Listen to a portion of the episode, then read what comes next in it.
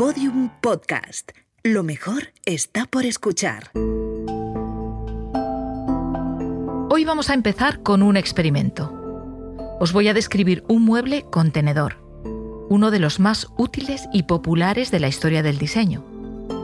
Nació en 1968, es decir, es pop, alegre, colorista y de plástico. Bueno, hoy de plástico reciclado. Sirve para guardarlo casi todo.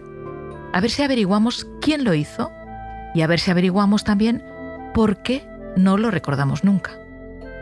En la grande Hemos escuchado a diseñadoras como Patricia Urquiola, Lola Castelló o Ima Bermúdez.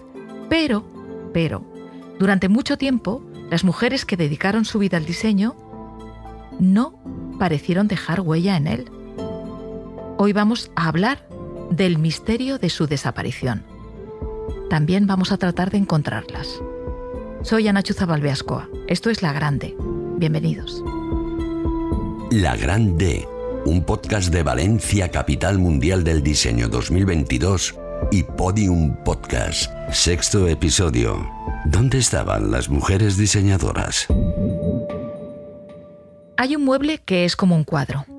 Apenas ocupa espacio, mide poco más de un metro. Es más alto que ancho y aunque tiene la medida de una mesa, se cuelga de la pared. Es de color rojo, o verde, o amarillo canario. Sus bordes son redondeados y está lleno de bolsillos rígidos, hechos del mismo plástico reciclado que forma parte del cuadro. Algunos de esos bolsillos son grandes, para guardar, no sé, herramientas, por ejemplo.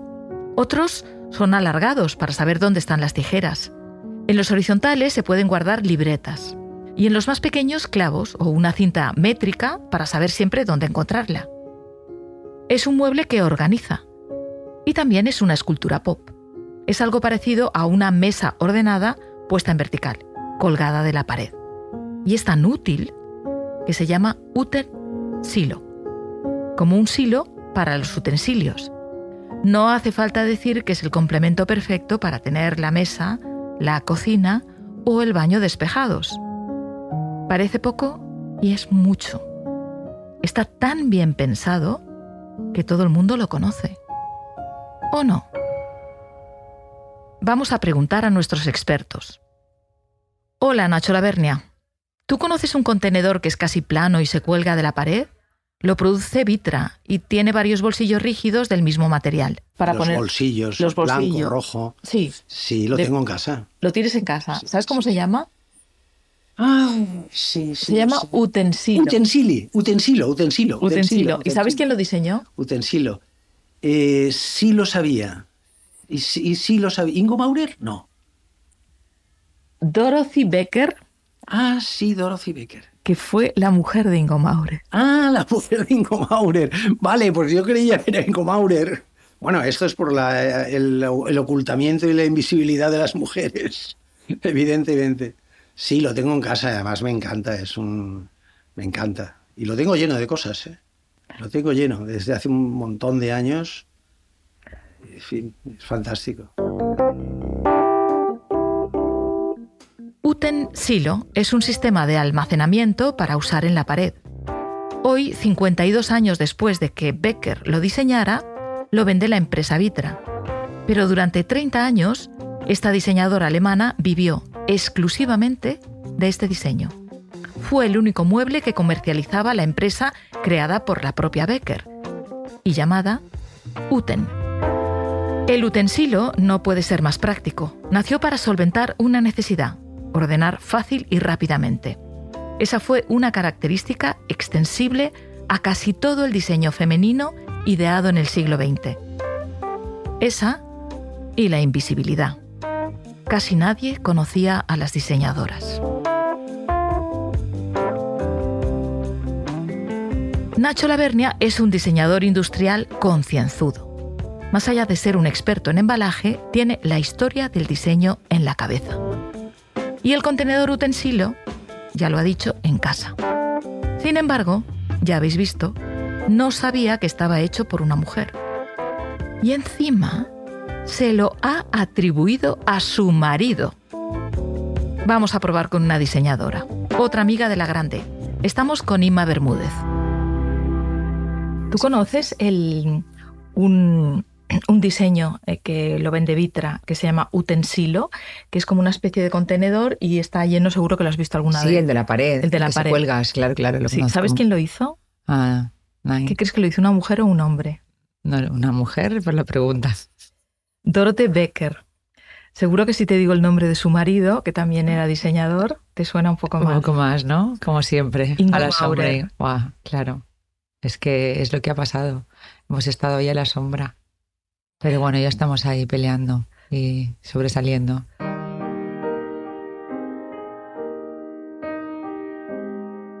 La compositora Clara Wieck, antes de convertirse en Clara Schumann, pensó en renunciar a componer, porque no quería que se la considerara, como se hacía en aquella época con las mujeres con vocación musical, abro comillas, un ángel con talento. Lo mismo ocurría en otros ámbitos de la sociedad. Las mujeres con una vocación eran consideradas raras avis, ángeles con talento. Ocurrió, por supuesto, en el diseño industrial. Y por eso la mayoría de las mujeres que idearon productos industriales muy exitosos son completamente desconocidas. Como en la música, como en todo, parece que todo lo hicieron los hombres. Tanto es así que cuando a principios de los años 30 el diseño entró en el Museo de Arte Moderno de Nueva York, en el MoMA, el finlandés Alvar Aalto fue de los primeros en tener allí una exposición. Pero su socia, la arquitecta Aino Marcio, quedó borrada. Ni Alto ni la propia Marcio protestaron. Y eso que llegaban de Finlandia, uno de los pocos países donde las mujeres pudieron estudiar arquitectura en el siglo XIX. Marcio se graduó antes que Alto, pero en 1920 una mujer no podía abrir su propio estudio, así que tuvo que ser él quien lo montara y le diera trabajo a su compañera, que con el tiempo se convertiría también en su mujer. Os llevo de visita a la casa estudio de la pareja en Helsinki. La diseñaron juntos poco antes de exponer en el MoMA. Nada más entrar vemos que ella, Aino, tenía la mejor mesa, junto a la ventana. La casa está llena de lámparas y butacas de madera de abedul curvada. Los dos juntos fundaron la empresa Artec, Arte y Técnica, para producir ese tipo de mobiliario de madera de abedul con el que quisieron caldear la modernidad. Aino dirigió la empresa Artec. Lo hizo hasta que murió prematuramente de cáncer tres años después de la muestra del MoMA, en 1941. Pero la relación con el diseño de Aino Alto venía de lejos. Antes de que Álvar se interesara por lo pequeño, fue ella la que consiguió el segundo puesto en un concurso convocado por la empresa cristalera que hoy se llama Ítala. Era un concurso para idear una vajilla funcional y decorativa. ¿Cómo lo hizo? Se inspiró en el círculo perfecto, el que se forma cuando lanzamos una piedra sobre el agua. Esos círculos concéntricos dibujan platos de tacto y aspecto artesanal, que sin embargo son de factura industrial. Todavía se fabrican, llevan 80 años en producción. A pesar de ese éxito, cuando el MoMA homenajeó a Álvar Alto, no incluyó a Aino, ni en el título de la exposición, ni en las cartelas, ni en los créditos. Para ser justos, su nombre aparecía una vez, en la cronología, al final del catálogo, junto a una fecha, 1925. Álvar se casa con Aino Marcio. Desde entonces realizan todos sus proyectos juntos. El museo no rectificó la información hasta que Aino ya estaba muerta. Y fue porque Alto se obsesionó con que no muriera del todo. Durante décadas no hemos sabido ver la injusticia que acallaba, también en el diseño, el trabajo no reconocido de mujeres como Aino Alto o Rey Ims. Esta última también se quedó fuera del reconocimiento del MoMA cuando en 1946 el museo expuso nuevos muebles diseñados por Charles Sims. Paola Antonelli, la responsable de diseño del MoMA, que tan amablemente nos está ayudando, cuenta que el legado de aquella exposición ha quedado corregido en los archivos del museo. Solo la copia facsímil del dossier de prensa y el propio título, claro, delatan el error. El diseño debe ser práctico y estético, pero también construye un lugar que muestra la vida, las mayores ambiciones y algunas grandísimas injusticias. En 1926, a la primera arquitecta austríaca, Margaret Schutte-Lihotzky, Mies van der Rohe le encargó diseñar cocinas. Y vaya si lo hizo. Racionalizó el trabajo en la cocina de Frankfurt. El modelo en el que desde entonces se ha basado la modulación de la cocina moderna. Schutte-Lihotzky no cocinaba, pero hizo una pregunta a sus amigas. ¿Qué haría vuestra vida más fácil? La respuesta fue unánime, tener tiempo libre. Por eso lo que diseñó Schutte-Lihotzky no fue una cocina. Fue un método para organizar las labores de cortado, lavado, cocción o almacenaje sin perder espacio ni desperdiciar tiempo. En los años 30, su cocina se instaló en más de 10.000 viviendas públicas. En su método se ha basado desde entonces toda la modulación de la cocina moderna. Hoy la cocina de Frankfurt es considerada feminista porque mejora la vida de todos, hombres y mujeres. Es decir, porque defiende la igualdad. Los diseños que no desperdician ni un centímetro de capacidad o facilidad de almacenaje firmados por mujeres son legión. Pero las mujeres no se han preocupado solo de ordenar. Más recientemente, la holandesa Hela Jongerius convirtió su sofá Polder en una estancia transformable y la arquitecta Chini Boeri diseñó viviendas con habitaciones separadas para una pareja. ¿Os parece una gran idea? Pues fue acusada de promover el divorcio. Le pregunto a Nacho Lavernia por estas dos diseñadoras. Recuerda más el sofá polder de Hela Jongerius que a la propia diseñadora. ¿Cómo se llama esta chica que trabaja mucho con los materiales? Eh, Hoy por Dios, que tiene el diseño para Vitra, el, sofá este. Hela Jongerius. Quizá os estéis preguntando por diseñadoras españolas. Algunas ya las habéis escuchado aquí. Patricia Orquiola tardó en abrir estudio en solitario. Tenía 40 años cuando se decidió. En menos de una década alcanzó fama mundial. Urquiola, que además de un estudio con más de 30 empleados es la responsable de diseño de Casina, es, además, una enamorada de Charlotte Perriand, la diseñadora que supo mezclar industria con la artesanía que aprendió viajando por Japón. Soy art director de una compañía que se llama Casina en Italia, que como que tiene mucho que ver con eh, producción de nuevas de nuevas soluciones, pero también de, llevar adelante con otra velocidad muchos vectores del pasado de maestros. Eh, Charlotte Perriand fue una mujer que entró a trabajar en el, en el equipo de, de, Le Corbusier, eh, pero ella llegaba ya con una base imponente. Por ejemplo, hace dos años, una, una, una exhibition que hicieron en, en, París, en el centro de Louis Vuitton, Louis Vuitton. Eh, dedicado a ella. Era la primera vez, era un centro que se dedicaba al arte pues por primera vez dedicaron todo el edificio entero, y eso tampoco había ocurrido, entero y verdadero a, una mujer designer. Urquiola defiende el legado de Perriand. La amplitud de miras, la inquietud, la mirada para saber ver modernidad en las tradiciones populares y en la naturaleza. Esa mirada. ¿Os acordaréis de Aino Alto diseñando un plato a partir de los círculos concéntricos que forma una piedra al caer sobre el agua? Creo que ella ha tenido muchas lecturas, ha tenido un momento, vivió en Japón, vivió mucho en la montaña, em, muy, muy bien orientada al uso de los materiales y a, una visión, a mi gusto, muy sostenible, muy abierta. Y o sea, creo que una, ha sido una persona, una don, una mujer que nos ha, no solamente a mí, pero a todo el equipo nos ayuda, nos ayuda mucho eh, a profundizar, ¿no? When I started at the Design Museum, Dejan Sajic, el que fuera director del Design Museum de Londres, cuenta que cuando empezó a dirigirlo, ya habían mostrado el trabajo de Eileen Gray, la famosa arquitecta y diseñadora irlandesa, pero necesitaban mostrar el trabajo de otras mujeres. Por eso él adquirió una silla de Lina Bobardi, una arquitecta italiana que se mudó a Brasil.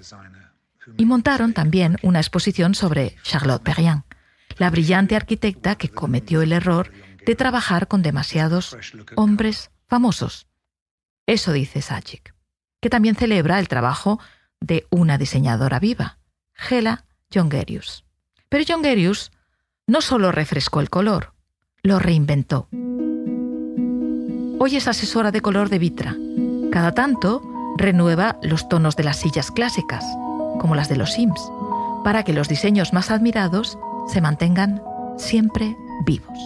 Con todo, Sajik ha mencionado a otra gran maestra, una diseñadora mítica que se lleva todos los premios del olvido. Eileen Gray, que murió en 1976 con 98 años, no es que haya sido ignorada, es que su historia fue reinventada, la autoría de su casa borrada y la naturaleza de su sexualidad modificada. Gray era irlandesa. Con 22 años abandonó Dublín para formarse como diseñadora en la Académie Julian, que todavía existe en la Rue Dragon de París, y por donde unos años antes había pasado Matisse. Era rica y se compró una casa en la Rue Bonaparte. Abierto a un jardín interior, su piso está en la casa más bonita de una de las calles más hermosas de París. Durante décadas su casa más famosa, la E1027, fue, vamos a decir, popularmente atribuida a Le Corbusier. Que el autor de Ronchamp la ocupara con ocho murales pintados en contra de la opinión de Gray y que al incluir esos frescos en sus obras completas no mencionara a la arquitecta, no aclaró el equívoco. El resto de la leyenda lo tejió la intensa vida de Gray, una creadora elegante y visionaria y una de las primeras diseñadoras abiertamente homosexuales que, por longeva, vivió para ver desaparecer y reaparecer su fama. Los diseños de Gray eran audaces, vanguardistas y artesanales. Para venderlos abrió una galería con nombre de hombre, Jean de Serre, en el 217 de Faubourg Saint-Honoré. Allí acudían a comprar buena parte de sus distinguidas amigas, Gertrude Stein, Elsie de Wolfe o Sylvia Bleach, la dueña de la librería Shakespeare Co. Pero salgamos de París y vámonos al sur de Francia. La casa E1027 de Gray mira al Mediterráneo desde la ladera sembrada de pinos de Roquebrun y nació como un acto de unión entre dos personas en un lugar apartado de todo. El nombre de la casa responde a esa unión. E1027 es un acrónimo que encierra cuatro iniciales. La E es fácil, identifica a Eileen. El 10 es el puesto que ocupa en el alfabeto la inicial del otro habitante, Jan Badovici, un periodista formado como arquitecto que creyó en ella. El 2 corresponde a la B de ese apellido y el 7 representa la G de Gray. Gray era abiertamente lesbiana, pero con 46 años se entusiasmó por Badovici y le abrió las puertas del París más vanguardista. En ese momento, Gray ya había ideado sus famosos biombos y había firmado el interior de varias casas. Él no había construido nada, pero juzgaba la arquitectura y el diseño en las páginas de l'Architecture Vivant y la convenció para que diera el paso del diseño interior al exterior. Como periodista, Badovici conoce a Le Corbusier y le invita al sur de Francia. El arquitecto queda fascinado por la belleza de la E1027. Se instala en esa casa que tanto le impresiona. Y mientras, Gray ayuda al esfuerzo bélico de la Segunda Guerra Mundial conduciendo ambulancias. Le Corbusier pinta entonces frescos en las paredes de la casa. No uno, pinta ocho. La vivienda deja de ser blanca. Queda invadida por las escenas eróticas que dibuja Le Corbusier.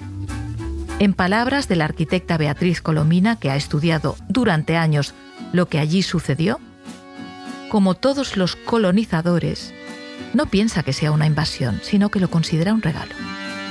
Cuando Gray descubre la invasión, monta en cólera.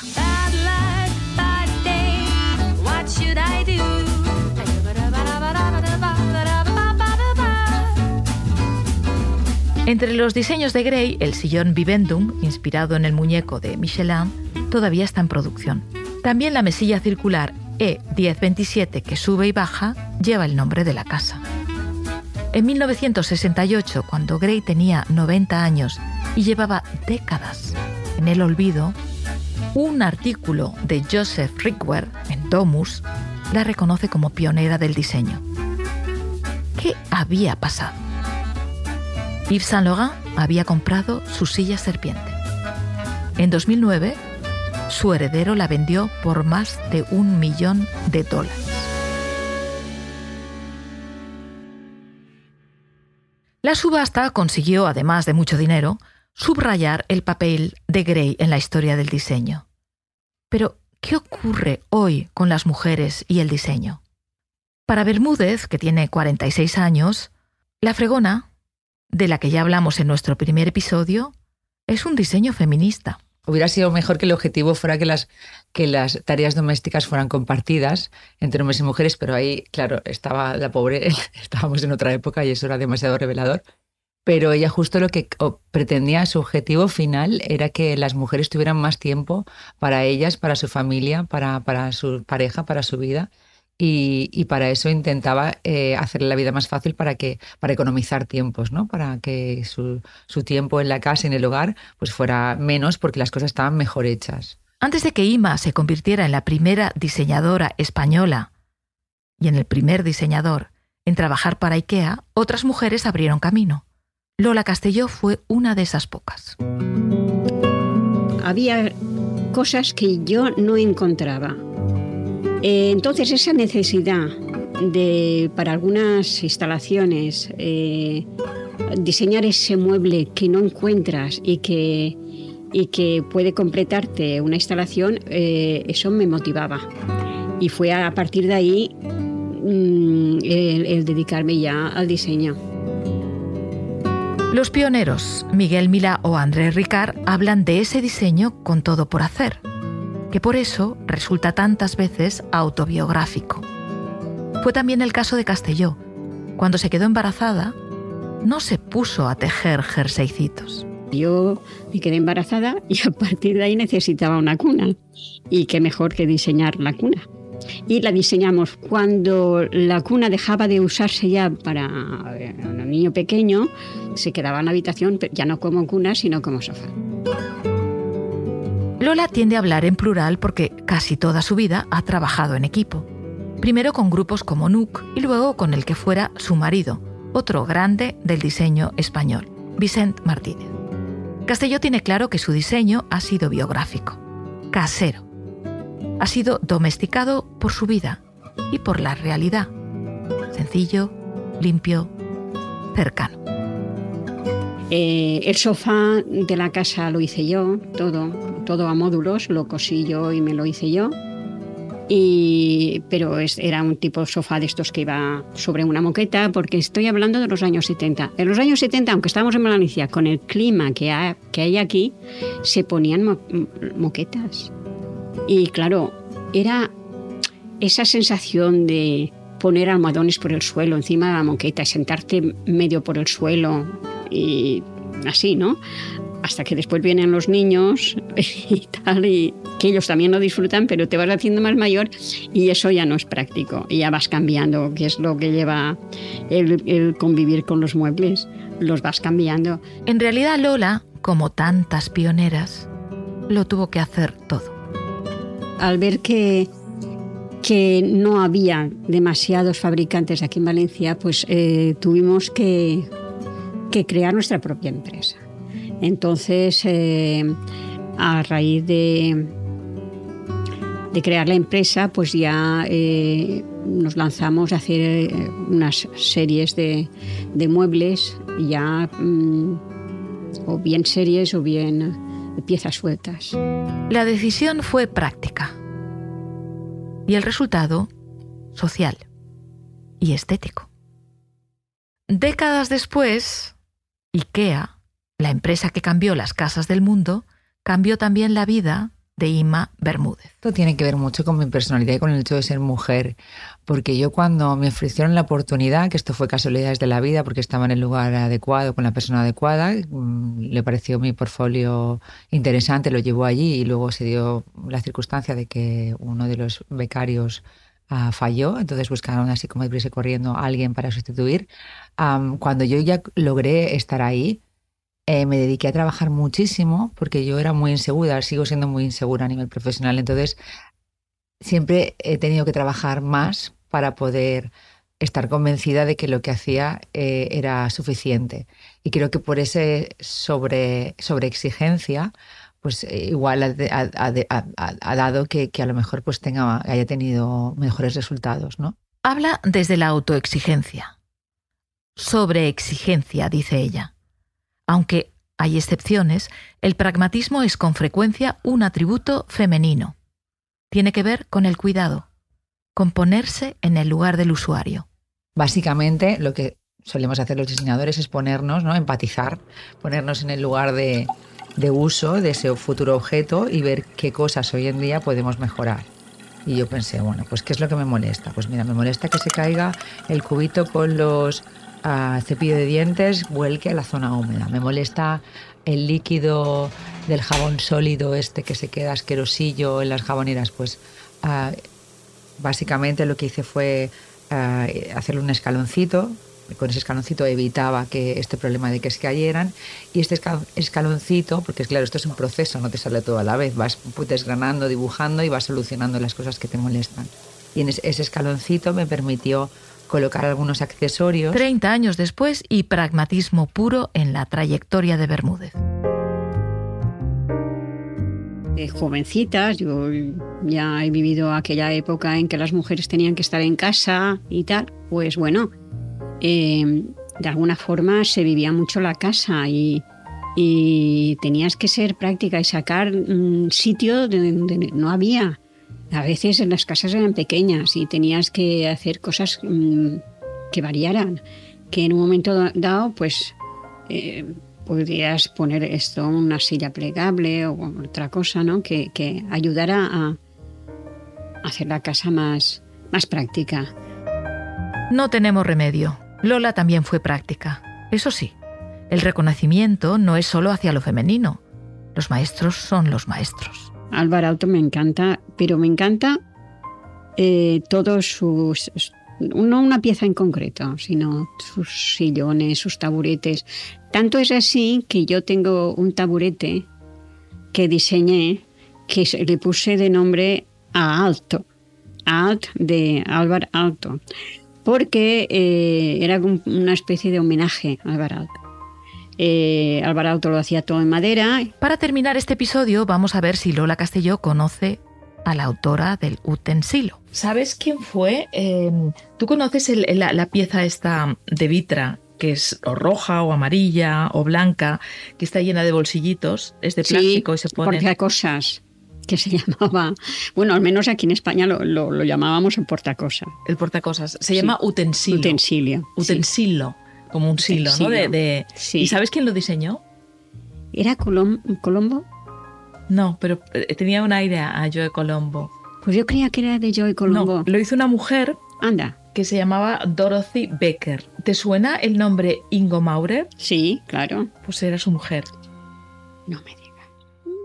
Nos hemos fijado más en lo que han hecho los hombres. El utensilio demuestra que incluso de un producto que nadie olvida, no le hemos prestado atención a su autora. Le pregunto a Nacho Lavernia si admira el trabajo de alguna mujer diseñadora, histórica o actual. Eh, sí, claro que sí. Eh, cosas de, Gaia Aulenti, a lo mejor, o de La o...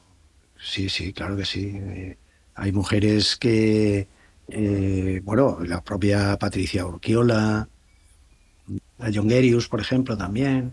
Artesanía, industria y osadía. La Bernia está ya dando paso al séptimo capítulo de La Grande. Pero antes, Antonelli insiste desde el MoMA. Dice que en el tema de diseño y género, lo que más esperanza le da es la fluidez entre géneros. Cree que la verdadera equidad llegará cuando los géneros dejen de existir. En eso parece haberse puesto de acuerdo con el más travieso de nuestros creadores. Para hablar de diseño y mujeres, Mariscal recurre a sus inicios como comiquero.